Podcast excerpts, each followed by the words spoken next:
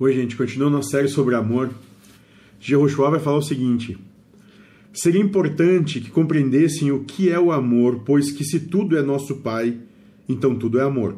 A grande questão é que enquanto encarnados vocês subdividem o amor. A melhor forma de se trabalhar a questão do amor é a forma universal.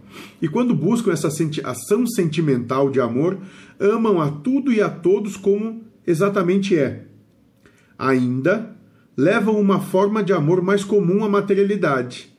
É o amor individualista, porque não há nada que deixe de ser amor. Cada ato, cada pensamento existem por uma concepção de amor. Então reflitam. Façam uma reflexão de vós mesmos qual o tipo de amor estão levando para si? O amor individualista ou o amor universal? Perfeito.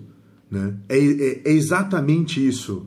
Se Deus é tudo, tudo é Deus, como diz o Cristo, e Deus é amor, tudo é amor, só existe amor. Agora, o viés da intenção é que é o detalhe, né? Ali é o diabo da coisa, né? Ou seja, eu estou querendo ganhar, ter razão, ser reconhecido, alcançar o prazer, ou eu estou buscando, ou eu estou colocando o todo na minha frente, ou seja, colocando o universo todo como sendo muito mais importante, respeitando o universo, do que os meus anseios, do que as minhas posses, paixões e desejos.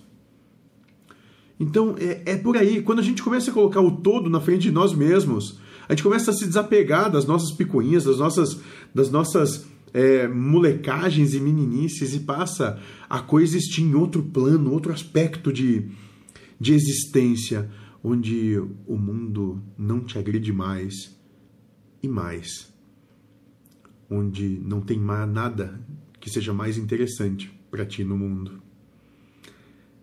E talvez aí foi que Buda alcançou a sua iluminação. E Siddhartha se transformou Buda. Sejamos todos felizes